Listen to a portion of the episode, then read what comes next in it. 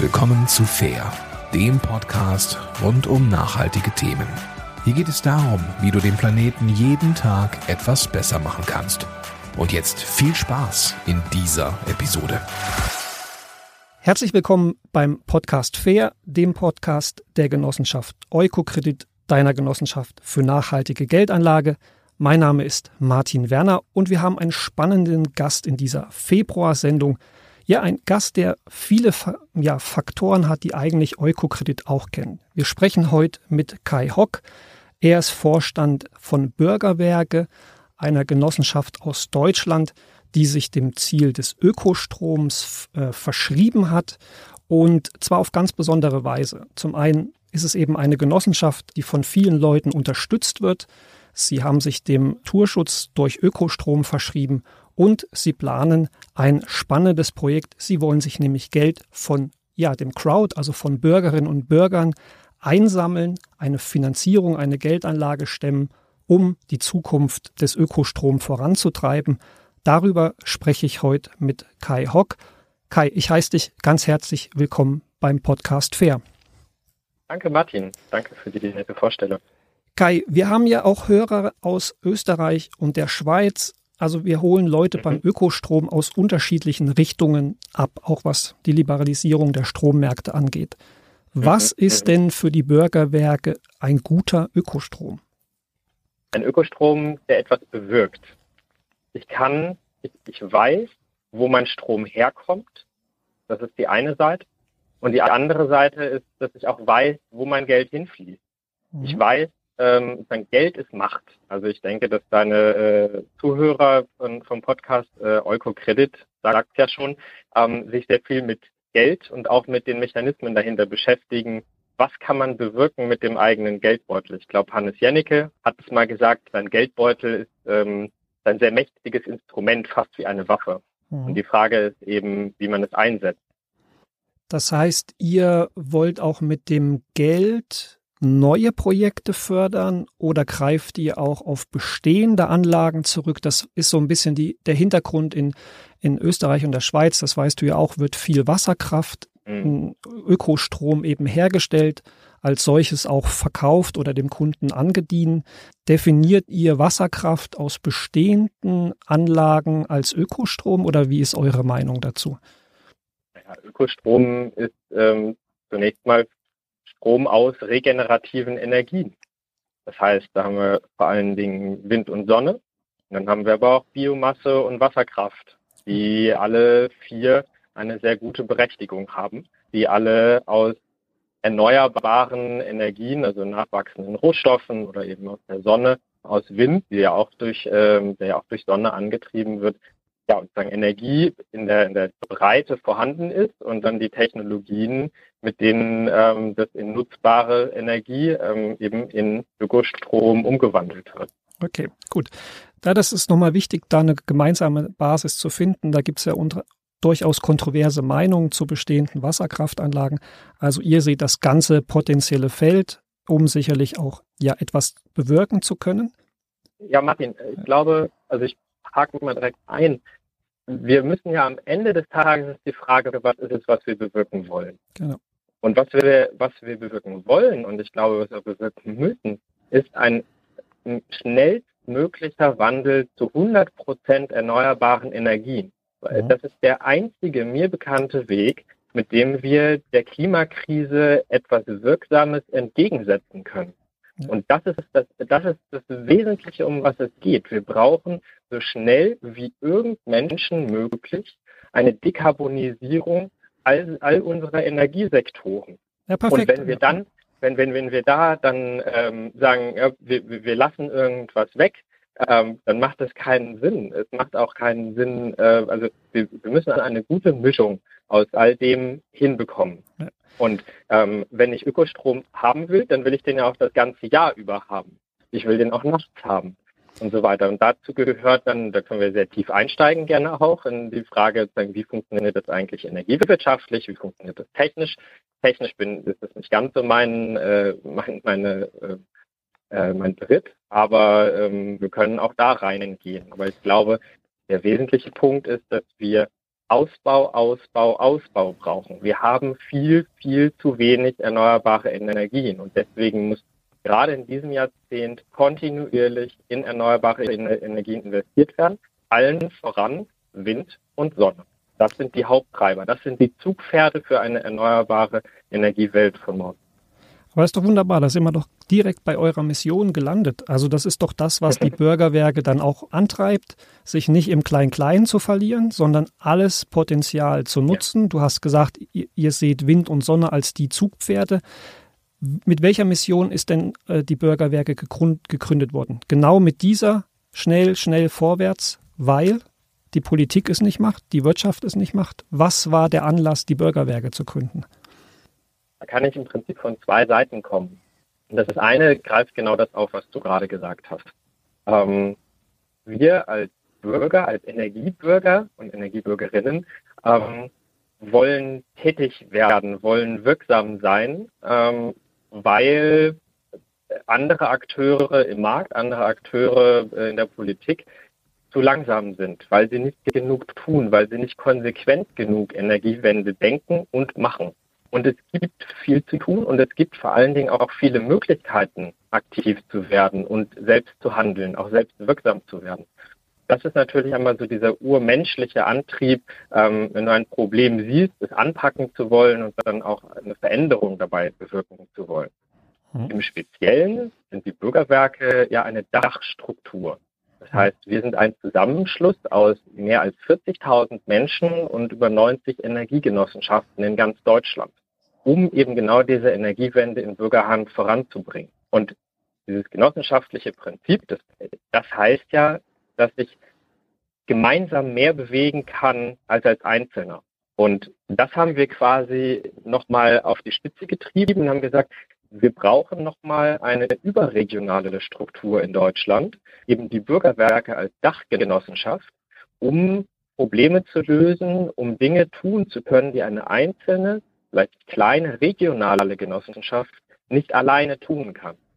Da muss ich nochmal nachfragen, eine Genossenschaft, was man so vielleicht im Kopf hat, ist, es gibt eine Genossenschaft und du hast jetzt von 40.000 Leuten gesprochen. Sind die mhm. dann quasi Mitglieder in den von dir benannten einzelnen Genossenschaften, die sich dann quasi unter eurem Dach wieder zusammengeschlossen haben, um zu handeln? Oder wo sind die 40.000 Menschen zu sehen? Sind das alles Genossenschaftsmitglieder oder sind das Kunden, die dann bei den einzelnen Genossenschaften oder euch Strom kaufen? Wie sind da noch ein bisschen so ein Detail? Beides. Also du hast schon, schon genau die richtigen Kategorien aufgemacht. Für uns sind äh, Energiebürgerinnen diejenigen, die selbst etwas bewegen wollen, die selbst aktiv werden wollen und die eben diese Bewegung, diese Bürgerenergiebewegung aktiv unterstützen. Das kann ich nur noch auf unterschiedliche Weise tun. Ich kann Mitglied in einer Energiegenossenschaft sein. Ich kann auch den Bürgerstrom aus dem, äh, aus diesem Bürgerwerke-Netzwerk beziehen, also von meiner eigenen Energiegenossenschaft. Ich muss aber nicht Mitglied in einer Energiegenossenschaft sein. Vielleicht gibt es in meiner Region keine oder die gefällt mir nicht oder was auch immer, ähm, dann kann ich auch natürlich direkt äh, zum Dach gehen und kann direkt bei auf der Seite der Bürgerwerke Stromkunde werden und damit die Breite der Bewegung unterstützen. Denn alles, was bei uns an Geld ankommt, auch über den Ökostrombezug, das fließt natürlich in die Förderung der Sache. Das heißt, wir investieren jeden Cent, jeden Euro, den wir von unseren Kunden bekommen, investieren wir da rein, dass das Netzwerk stärker wird und dass damit die einzelnen Energiegenossenschaften und die regionale Energiewende in Bürgerhand gestärkt wird. Ich finde den Begriff Energiebürger passend, weil das ist so ein Überbegriff. man ist eben nicht nur Kunde oder Genossenschaftsmitglied, sondern ja, man hat eben viele Facetten in sich, mit denen man ja äh, nach außen treten kann, mit denen man auch unterstützen kann. Was sind so die Rückmeldungen? Was motiviert die Leute, sich bei euch zu engagieren? Ganz konkret vor dem Hintergrund ist ja der Podcast auch entstanden. Wir haben oft das Gefühl gehabt, es gibt große Probleme und es gibt Lösungen. Aber oft man ist so ein bisschen resigniert. Ja, du schaltest abends die Tagesschau an und siehst, ah, CO2-Klimaziele wieder nicht erreicht, Senkungsziele nicht erreicht. Warum fahre ich denn jeden Tag Fahrrad? Warum trenne ich meinen Müll? Warum kaufe ich Ökostrom?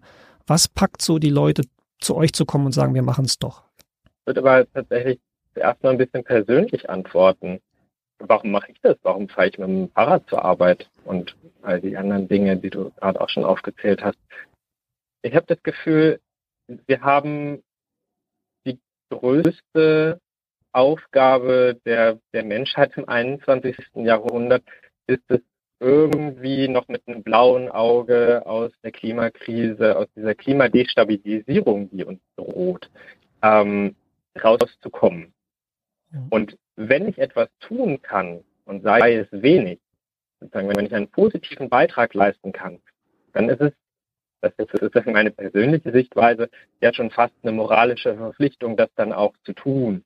Kann ich natürlich sagen, ja, aber die anderen und wenn die nicht mitmachen und so weiter. Na, die Frage ist ja auch immer, ähm, fühle ich mich mit mir selbst eigentlich wohl an der Stelle? Mhm. So, das ist das eine. Aber dann ähm, kommt natürlich noch dazu, ich kann sagen, wir haben mit äh, einigen Studierenden zusammen, also ich mit, mit, einigen Kollegen damals zusammen, die Heidelberger Energiegenossenschaft gegründet. Warum haben wir das gemacht?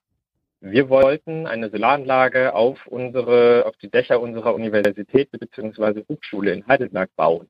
Mhm. Ja, äh, vier, fünf, sechs Studierende. Ähm, wo kriegen die jetzt 100.000 Euro her und wie, ähm, wie, wie sollen die das überhaupt anstellen? Die können ja keinen Vertrag mit der Universität unterzeichnen. So, ähm, und an der Stelle wird es, finde ich, super plastisch, dass man ähm, Strukturen braucht. In dem Fall haben wir uns für eine Genossenschaft entschieden. Strukturen, die auf der einen Seite mehr, mehr können, mehr leisten können als man selbst als Einzelner und am Ende auch Strukturen, die über sozusagen die Wirkung entfalten über einen selbst hinaus, sodass wir Teil von einer größeren Sache geworden sind. Damals diesen Stein, der bis heute rollt und der, äh, wo es immer größer wird, dass, dass, dass wir Teil davon sind und Teil davon sein dürfen. Und ich glaube, dieses, diese Identifikation, das Zugehörigkeitsgefühl, das Gefühl, ich kann in meiner Region etwas bewirken und zwar mehr, als ich als Einzelner bewirken kann. Natürlich kann ich mit dem Fahrrad zur Arbeit fahren und tue das auch.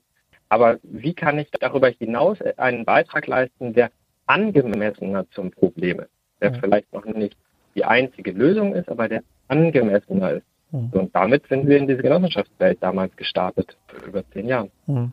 Und ihr formuliert das ja auch, glaube ich, als Leitspruch, ne? was einer nicht schafft, schaffen viele. Das ist ja eigentlich das, die Grundidee der Genossenschaft, ne? Der, äh, Reifeisengenossenschaft. Reifeisen. Genau, also ja. genau da ja. kommt das ja her, ist ja aus, quasi aus der Not geboren. Seht ihr das auch so, dass eben die Genossenschaft nicht nur eine Rechtsform ist, sondern auch ja eben diesen Gedanken sehr gut wiedergibt? Genau, also wenn ich nochmal in Richtung der äh, regionalen Energiegenossenschaft in Heidelberg schaue, die wir als erstes gegründet haben, die heute Teil dieses bundesweiten Netzwerks mit äh, knapp 100 Energiegenossenschaften ist, ähm, dann war für uns damals das die richtige Rechtsform. Der Kern davon ist aber tatsächlich die Wirtschaftsform oder so wie du es beschrieben hast, eine, eine Organisationsform, die offen genug ist, dass sich ähm, einzelne Menschen daran beteiligen können.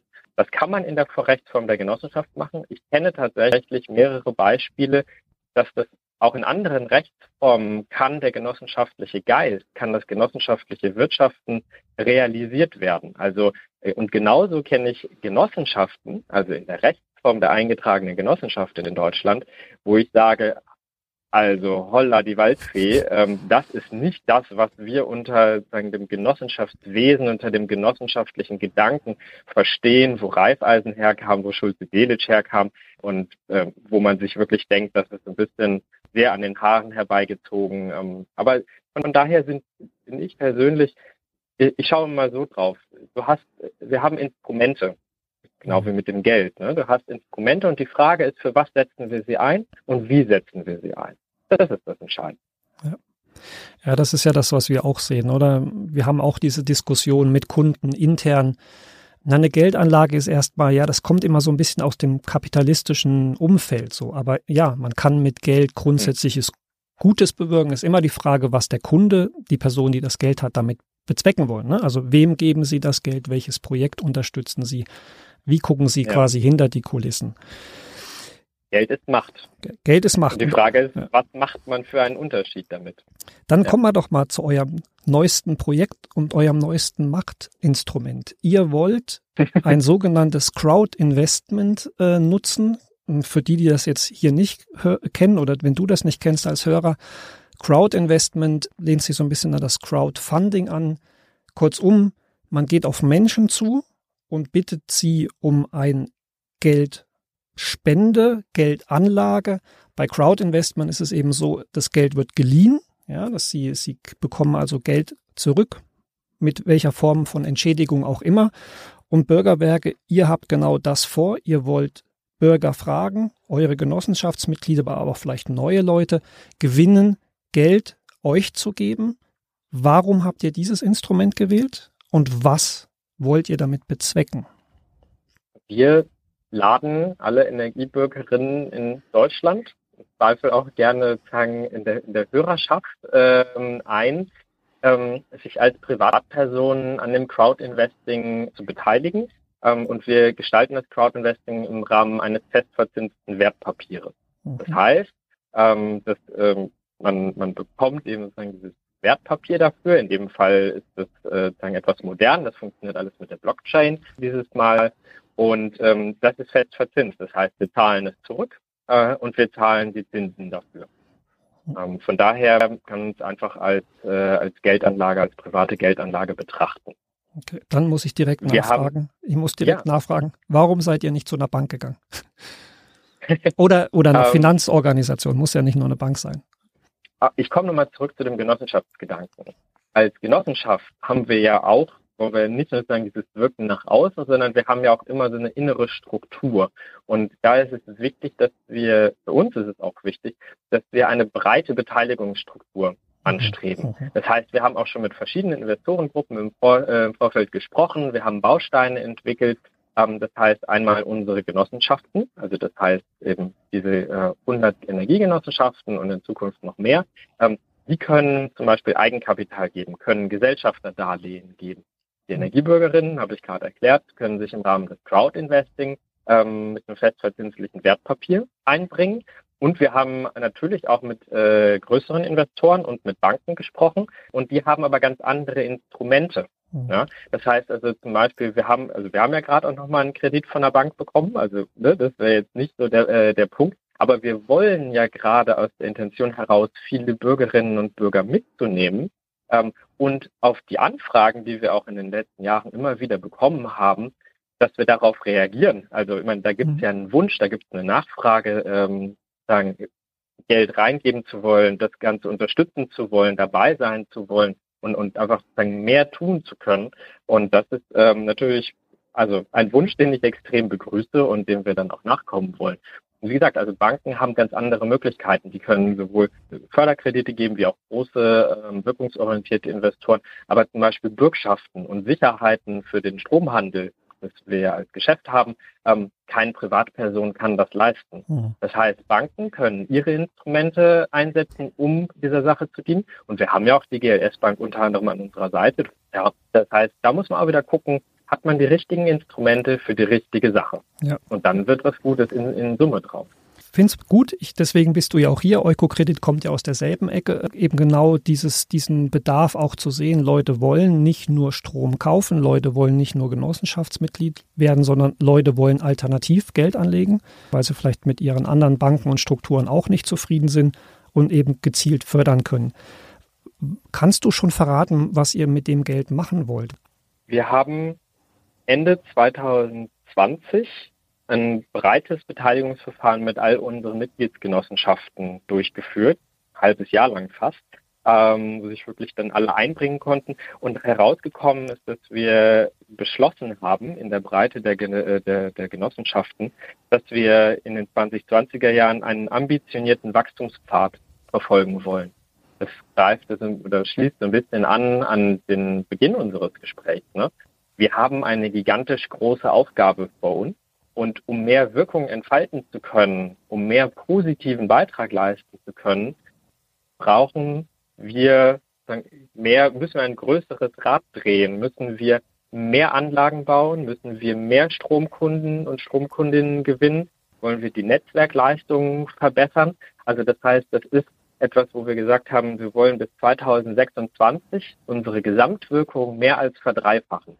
Und für dieses ambitionierte Ziel befolgen wir diese strategischen Pfade, die ich gerade genannt habe. Also ähm, Wachstum des bisherigen Geschäftsmodells, das ist sozusagen der Investment Case, den sich die Crowd auch angucken kann. Das ist einfach mhm. verständlich, das ist nachvollziehbar. Wir schaffen neue Dienstleistungen, also das heißt für neue Genossenschaften, für bestehende Genossenschaften zur Professionalisierung, damit mehr Photovoltaik, sagen, damit das PS auf die Straße kommt, mhm. oder besser gesagt aufs Dach. Ja und äh, für die genossenschaftlichen Unterstützungsstrukturen, da Netzwerkleistungen weiterzuentwickeln und neu anzubieten.